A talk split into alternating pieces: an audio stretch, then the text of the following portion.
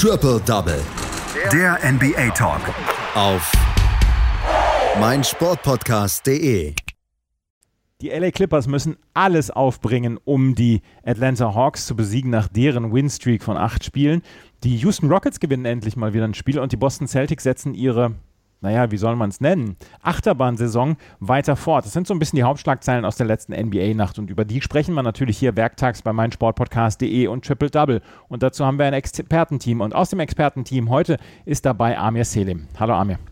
Hallo Andreas. Wir sprechen gleich noch über den über die ersten Sieg von den Houston Rockets nach Monaten, ähm, wollen aber erstmal über zwei Spiele sprechen, die so ein bisschen die Gemüter ja erregt haben in der letzten Nacht. Die Boston Celtics haben gegen die Memphis Grizzlies verloren mit 126 zu 132. Es war in Overtime und es äh, bestätigt mal wieder das Ganze, dass die ähm, Boston Celtics einfach im Moment nicht, ja, sie, sie kriegen ihre Saison nicht in irgendeiner Weise harmonisch gestaltet, hat man das Gefühl. Ja, ich meine, man muss auch zugeben, mit Kemba Walker und Jason Tatum uns haben wichtige Spieler gefehlt, aber sie hatten das Spiel ja durchaus auch äh, die Chancen oder waren auch lange Zeit in Führung. Ähm, und man hatte eher den Eindruck, dass es vor allem defensiv dann nicht gereicht hat. Ähm, Brad Stevens hat selbst gesagt, gerade wenn man äh, zwei offensiv so starke Spieler wie Kemba Walker und Jason Tatum äh, nicht dabei sind, muss man es halt defensiv dann reißen. Und da muss man doch klar sagen, die, die Grizzlies haben die Schwächen der Celtics klar ausgenutzt, gerade in der Zone. Ähm, insgesamt 80 zu 54 Punkte in der Zone. Also die Grizzlies haben ja deutlich mehr als die Hälfte ihrer Punkte in der Zone gemacht und dazu auch 17 Offensivrebounds geholt. Also gerade Jonas Valenciunas hat ähm, ja wirklich einen starken Abend gehabt. Und ja, dementsprechend, ja, wie du schon sagst, die Celtics dann jetzt wieder unter 50 Prozent. Wieder unter 50 Prozent und äh, sie verlieren dann auch Spiele, die sie eigentlich gewinnen müssten. Sie hätten das Spiel gewinnen müssen, oder? Naja, sie hatten, wie gesagt, sie hatten auf jeden Fall ähm, gerade in der ersten Halbzeit noch die Führung. Sie gehen mit einer Führung in die Halbzeit ähm, und dann im dritten Viertel dann ja so eine Art Einbruch. Ähm, die Memphis Grizzlies mit 34 Punkten insgesamt in dem Viertel. Ähm, die Celtics selbst nur mit 21 Punkten. Das einzige Viertel, in dem sie ähm, weniger als, als 30 Punkte gemacht haben, wenn man jetzt die Overtime rausnimmt. Und ähm, ich meine, man muss ihnen zugutehalten, sie kamen am Ende nochmal ran. Sie haben sieben Sekunden vor Schluss ausgeglichen mit einem alley ähm, von Marcus Smart zu Daniel Theiss. Aber auch, im, auch in der Overtime dann war es dann relativ schnell, dass die Führung ähm, deutlich ausgebaut wurde von den Grizzlies. Also es war, wie, wie, wir, wie du schon sagst, ein sehr ja, wechselhafter Abend der Celtics, aber das hat man jetzt schon öfter gehabt und ja, in dem Fall hat man schon den Eindruck gehabt, dass ähm, ihre Schwächen in der Zone dann doch klar ausgenutzt wurden von den Grizzlies. Und vielleicht dann auch nicht tief genug. Du hast es gesagt, Kemba Walker und Jason Tatum waren nicht dabei. Ähm, vielleicht ist die Truppe einfach auch nicht besser, wenn diese zwei Stars dann nicht dabei sind. Ja, ich finde, das, das äh, klingt vielleicht im ersten Moment hart, aber ich finde, das kann man schon so sagen. Ähm, ja, die, dann fehlt es dann vielleicht dann auch, ähm, wie, wie ich meine, Steven selbst sagt es ja auch, dann fehlt uns vielleicht offensiv dann ähm, ähm, ähm die, die Chance, das Spiel einfach ja, die Gegner wegzuschießen, dann muss man halt defensiv dann einen Zahn zulegen. Und ähm, ja, ähm, es war jetzt, Semi Ojelai war jetzt in der Starting Five, ähm, hat dann vielleicht dann auch Daniel Theiss nicht die, äh, genügend Hilfe geben können in der, in der Zone. Und offensiv muss man sagen, ähm, Jeff Teague hat sein Season High aufgelegt, also der hat zumindest ähm, für dieses Spiel seine Leistung gebracht. Aber ja, vielleicht fehlt es dann doch dann an, an Qualität, aber andererseits muss man auch sagen, Jason Tatum oder Cam Walker sind vielleicht auch Spieler, die man nicht so leicht ersetzen kann. Und da ist dann vielleicht auch ein, ein Grizzlies-Team, das jetzt äh, seinen dritten Sieg aus den letzten vier Spielen geholt hat, dann auch der falsche Gegner zum falschen Zeitpunkt. Jamarant hat eine richtig, richtig gute Leistung hingebracht, hingeliefert, mal wieder mit 29 Punkte. Spielt er beim falschen Team, um ähm, dann noch mehr Aufmerksamkeit zu bekommen? Ja, das ist äh, eine, keine schlechte These, würde ich sagen. Ähm, die Grizzlies ja schon generell, auch in den letzten Jahren, ja immer früher noch unter diesen Grit and Grind, ähm, auch vor allem mit ihrer Defensive bekannt, noch unter Gasol und ähm, Conley. Und ja, sie sind vielleicht jetzt nicht das, sie sind kein Big Market Team, also das jetzt die große Aufmerksamkeit der Medien genießt. Und ähm, vielleicht liegt es aber auch daran, dass sie ja diese Saison jetzt nicht so stark begonnen haben und lange Zeit auch nicht unbedingt ähm, ja, Playoff-Ambitionen hatten, aber sie sind jetzt relativ stabil auf den zehnten Platz und dürften ähm, beim Playoff-Tournament ähm, zwischen den siebten bis zehnten der Conference äh, ja, relativ safe dabei sein. Ähm, man muss nur mal gucken, die Pelicans und die Thunder sind jetzt doch etwas abgeschlagen. Also vielleicht ähm, steigert sich die Aufmerksamkeit für ihn dann, dann, aber man muss sagen, er spielt eine wirklich starke Saison. Ähm, es ist ja erst sein zweites Jahr jetzt in der Liga. Und ähm, man hat den Eindruck, er hat jetzt schon die Qualitäten, ein Team anzuführen, gerade wenn es dann, dann auch noch weitere Spieler gibt, wie halt Valenciunas oder jetzt auch ein Dylan Brooks, die um ihn herum ja, liefern können. Die Memphis Grizzlies im Moment mit 20 und 20 auf Platz 10 der Western Conference. Sie wären im Moment im Play-In-Tournament und äh, bei den Golden State Warriors, Dallas Mavericks und San Antonio Spurs, die jetzt auch in diesem Play-In-Tournament sind dabei wären, wäre jetzt kein Team dabei, wo ich sagen würde, da haben sie gar keine Chance gegen. Du? Ja, genau. Also ich würde es eh nicht sehen. Ähm, klar, die, die Warriors mit einem Curry oder Dallas Mavericks mit einem Doncic haben dann vielleicht ähm, auch Spieler, die etwas erfahrener sind im Fall von Doncic oder Doncic erfahrener sind im Fall von Curry und die dann vielleicht an, an, bei so entscheidenden Spielen dann vielleicht nochmal ähm, ein, zwei Gänge finden. Aber ansonsten finde ich, in, wenn man das Teamverbund betrachtet, ähm, sehe ich nicht, warum die Grizzlies nicht, äh, nicht dagegenhalten sollten. Und wie gesagt, sie sind auch momentan in relativ guter Form. Ähm, vielleicht ist das dann ja auch vielleicht entscheidender für so ein, für so ein Turnier, wenn die Form kurz vor Start so eines Turniers dann passt. Jamorant führt also seine Memphis Grizzlies zum Sieg gegen die, Mem äh, gegen die Boston Celtics und die Boston Celtics äh, haben weiter im Moment ja so eine Achterbahnsaison. Sie stehen im Moment auf Platz 8 in der West in der Eastern Conference mit 21 Siegen und 22 Niederlagen. Und eventuell ist dann nur die Schwäche der schwächeren Teams in der Eastern Conference dafür zuständig, dass sie dann dieses Play-in-Tournament erreichen, aber sie haben eigentlich mehr. Und auf der anderen Seite muss man dann auch wieder sagen, eine kleine Siegesserie reicht, um die äh, Boston Celtics dann wieder reinzubringen in die ersten sechs Teams, oder? Ja, und ich finde, sie sind ähm, jetzt, ähm, wenn man jetzt die Gegner vergleicht, die auf diese potenziell treffen könnten, also auch das ist ja noch nicht äh, klar, wer es dann wird, aber egal ob sie Knicks, die Bulls oder jetzt auch die Pacers sind, das sind alles Teams, die die Celtics auf jeden Fall auch schlagen können. Ich glaube, wenn, wenn es dann soweit ist, dann ähm, ja, muss man mal gucken. Cameron Walker hat, hat jetzt schon, hat bisher noch äh, nicht mehr als eine Halbzeit in den Back-to-Back-Spielen gespielt. Vielleicht ist diese, sind das ja nur Vorsichtsmaßnahmen, die man dann im Fall der Fälle für wichtige Spiele dann nicht treffen würde. Die Boston Celtics verlieren also gegen die Memphis Grizzlies. Die gewinnen in Overtime 132 zu 126.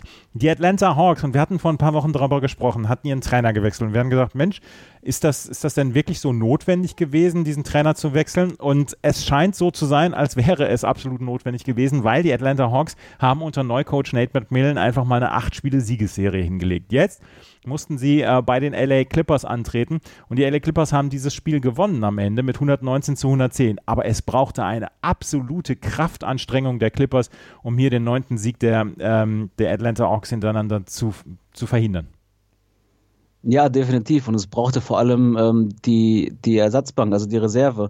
Ähm, ein etwas genervter Tai Lu hat es im dritten Viertel gemacht. Er hat alle Starter rausgenommen und ähm, ein Small Ball Lineup äh, mit der Reserve aufgestellt ähm, allem voran mit, mit, mit Luke Kennard und Terrence Mann.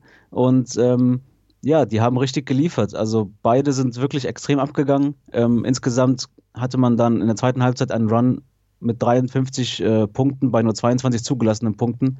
Und so kann man dann auch einen 22-Punkte-Rückstand wieder aufholen. Wie haben sie es geschafft? Genau, das, das wollte ich mal gerade sagen. Ähm, die, die Schnauze voll haben und dann einfach mal die, die, das Second Lineup mit reinzubringen, das ist ja die eine Sache. Auf der anderen Seite könnte man das auch als Hinschmeißen äh, bezeichnen oder sagen hier, ja, heute ist einfach nicht viel drin. Ähm, es war am Ende nicht so. Die Clippers sind zurückgekommen. Wie sind sie zurückgekommen? Ja, ich glaube, also ich hätte es jetzt ähm, nicht als Hinschmeißen gewertet. Vielleicht äh, muss man auch sagen, dass die Hawks es selbst vielleicht so gesehen haben. Also ähm, Nate McMillan hat es kritisiert, sein Team kritisiert, dass sie nach diesem Wechsel der, der Starting Five zu der Reserve ähm, vielleicht etwas nachgelassen haben oder ja, das Spiel schon für gewonnen, ähm, ähm, dachten, dass es schon gewonnen wäre. Und ähm, ich glaube, Ty Tyron Lue wollte tatsächlich genau das Gegenteil. Er war etwas enttäuscht von der Energie der Starting Five und hat dann genau das bekommen, was er wollte. Gerade Luke Kennard, der ja viel in der Kritik stand, ähm, im Sommer noch eine, eine ja, 64 Millionen Dollar für eine Verlängerung bekommen und in den letzten zehn Spielen zum Beispiel nur 64 Minuten gespielt, also der war komplett raus. Und der hat in der zweiten Halbzeit 20 Punkte aufgelegt, 8 von 8 Punkte gemacht, darunter 4 Dreier. Und ähm, ja, wenn es läuft, dann läuft es. Er hat unter anderem dann auch einen Buzzerbeater vom, von der Mittellinie ähm, geworfen. Also ich glaube, dass ähm, da muss man den Coach auch mal loben, Tyron Lue, der dann das Risiko genommen hat, alles Starter rauszunehmen und den man Denkpause zu geben und dann eben die Jüngeren ranzulassen, die dann, wie gesagt, geliefert haben und ähm, sowohl offensiv als auch defensiv dann deutlich angezogen haben. Ähm, Paul George hat nicht so richtig abgeliefert, aber es ist vielleicht dann auch ein gutes Zeichen, wenn die LA Clippers ein Spiel gewinnen können, ohne dass Paul George 25 Punkte auflegt. Acht Punkte für ihn, drei von zwölf aus dem Feld, das war ein eher gebrauchter Abend und trotzdem haben es die Clippers noch geschafft, mit dem zweiten Anzug dann noch. Ja, man kann schon sagen, dass die beiden, ähm, und Mann, ähm, für ihn da eingesprungen sind. Er war da echt ähm, ja, total raus.